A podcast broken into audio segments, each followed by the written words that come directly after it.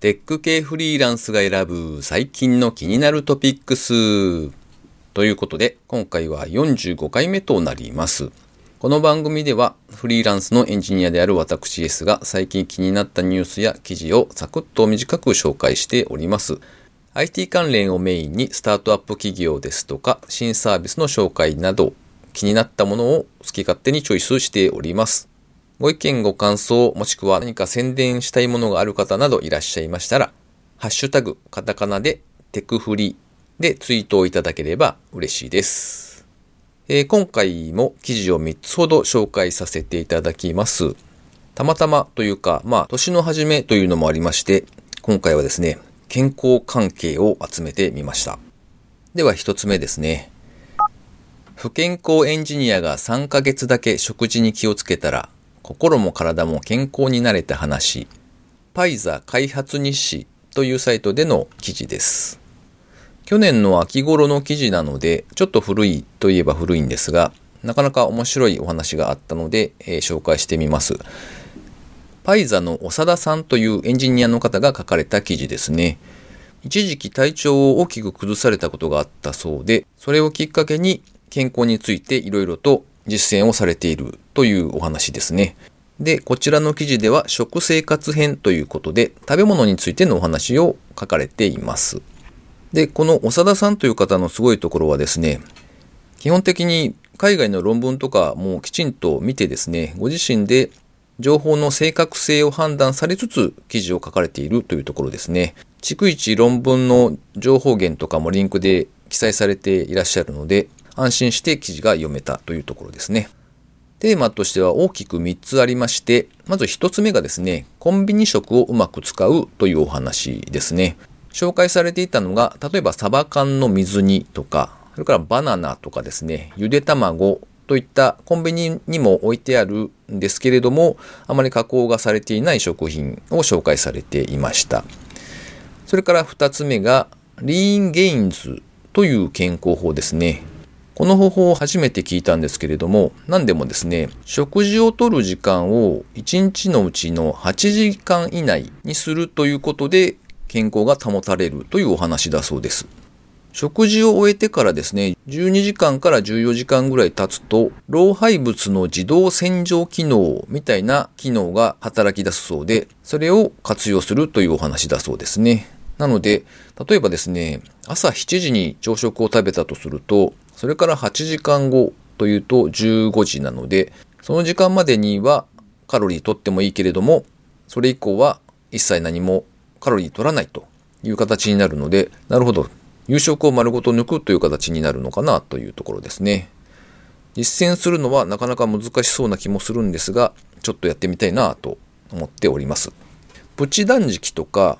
16時間ダイエットなんて呼び名もあるそうですね。それから3つ目が腸内細菌のお話。人間の腸内にはですね、昔は50種類ほどの細菌がいたそうなんですけれども、現代人の腸には数種類程度しかいないということが分かっているそうで、この腸内細菌を増やして育てるというお話が書かれていました。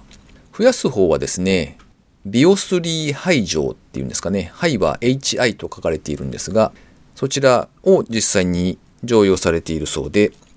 育てる方についてはですね、サイリウムという大箱の種子から生成される食物繊維を水に溶かして毎日飲んでいるんだそうですね。ということで、かなりざっくりとまとめてしまったんですけれども、興味のある方はですね、ショーノートの方にリンクを貼っておきますので、ぜひご覧になっていただけたらと思います。では2つ目ですね。運動不足エンジニアが3ヶ月で健康になれた超簡単な取り組みを解説するこちらもパイザ開発日誌の記事で、先ほどの続き記事になっています。こちらは運動編ですね。こちらで書かれているのが、肥満を防いで健康リスクを下げるための運動を目的にされているそうで、筋トレとはまたちょっと違うアプローチだそうです。実践されていることを3つほど紹介してみますと、1つ目がですね、仕事中にスタンディングデスクを使っていらっしゃるということだそうですね。長時間座り続けるのはやはりリスクがあるそうで、研究論文の紹介もされていましたし、僕自身の記憶でもですね、確か試して合点でも何かやっていたような記憶があります。30分経ったら、とにかく一旦立ち上がりましょうみたいな話だったと思うんですね。立って作業をした方が脳の認知機能も向上するし、生産性もアップするといった実験結果がいくつも出ているとのことですね。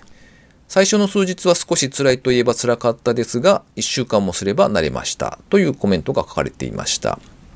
それから2つ目が歩くですね。最低でも毎日5000歩以上をで、理想としては1万歩行くといいよということだそうですね。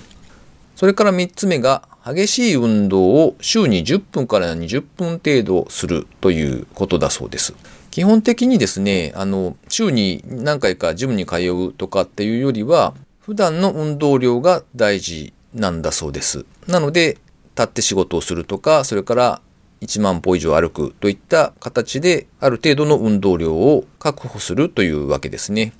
で、さらにですね、普段のその運動に加えて、時々少し激しい運動をするというのも体のパフォーマンスが上がるんだそうです。で、紹介されていたのが HIIT というハイインテンシティインターバルトレーニングって呼ばれるですね、高い負荷の運動と、それから短い休息を繰り返すという運動法があるんだそうで、えっと、書籍とかでも出ている田畑式というようなものと多分近いものだと思うんですが、例えば30秒全力でダッシュそれから30秒休んで、またダッシュするっていうのを繰り返すみたいな、そういうやり方があるんだそうですね。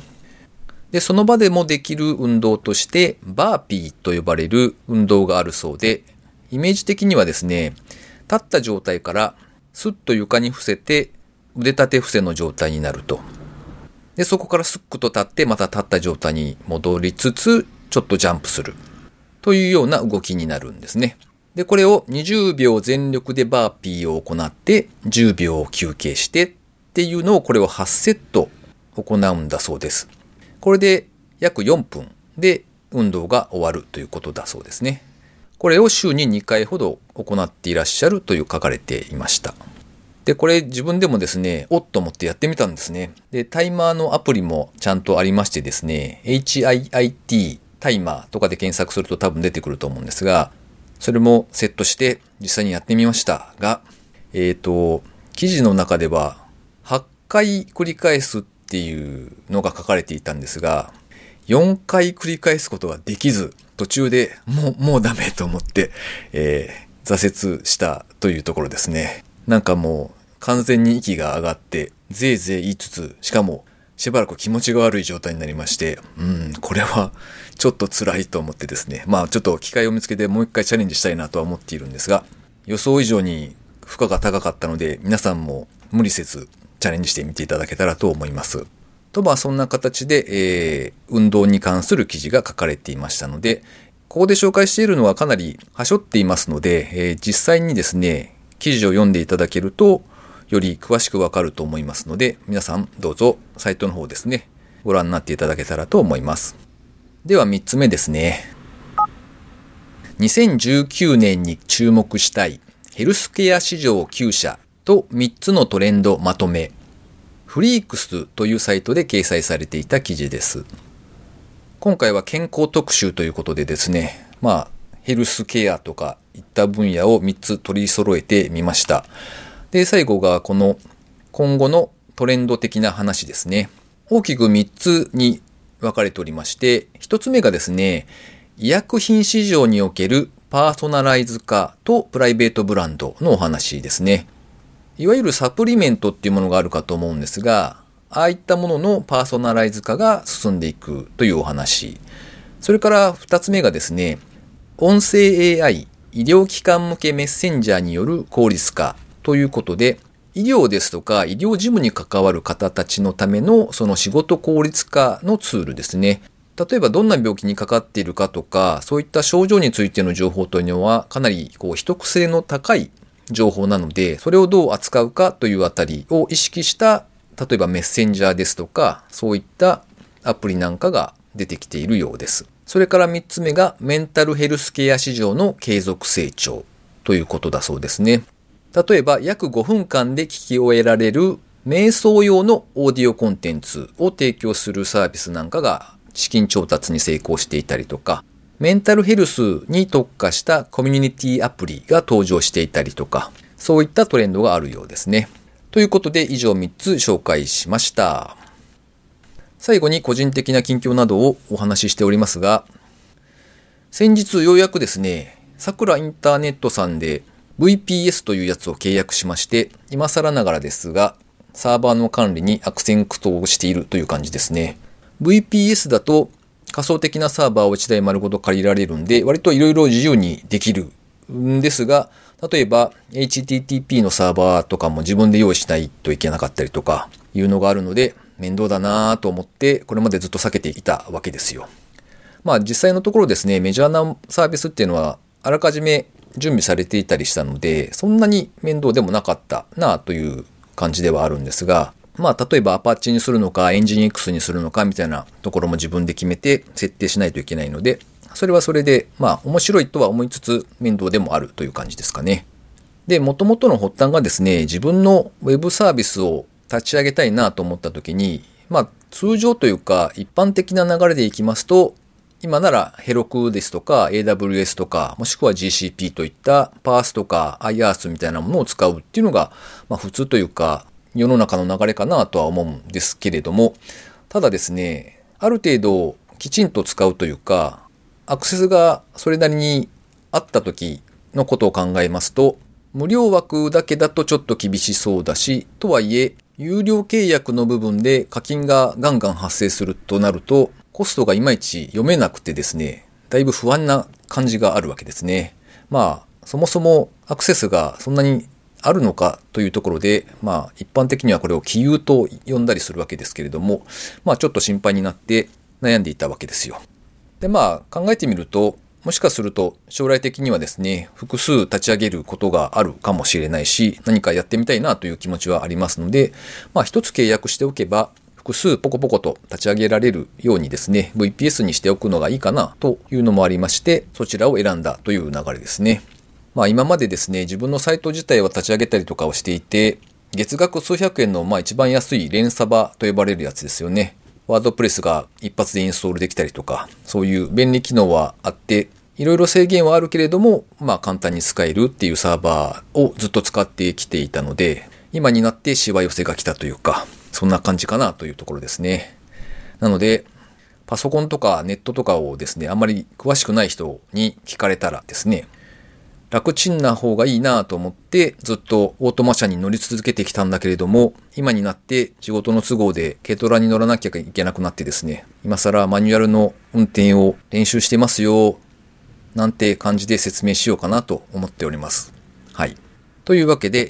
えー、今回は以上となります。お聴きいただきありがとうございました。それではまた。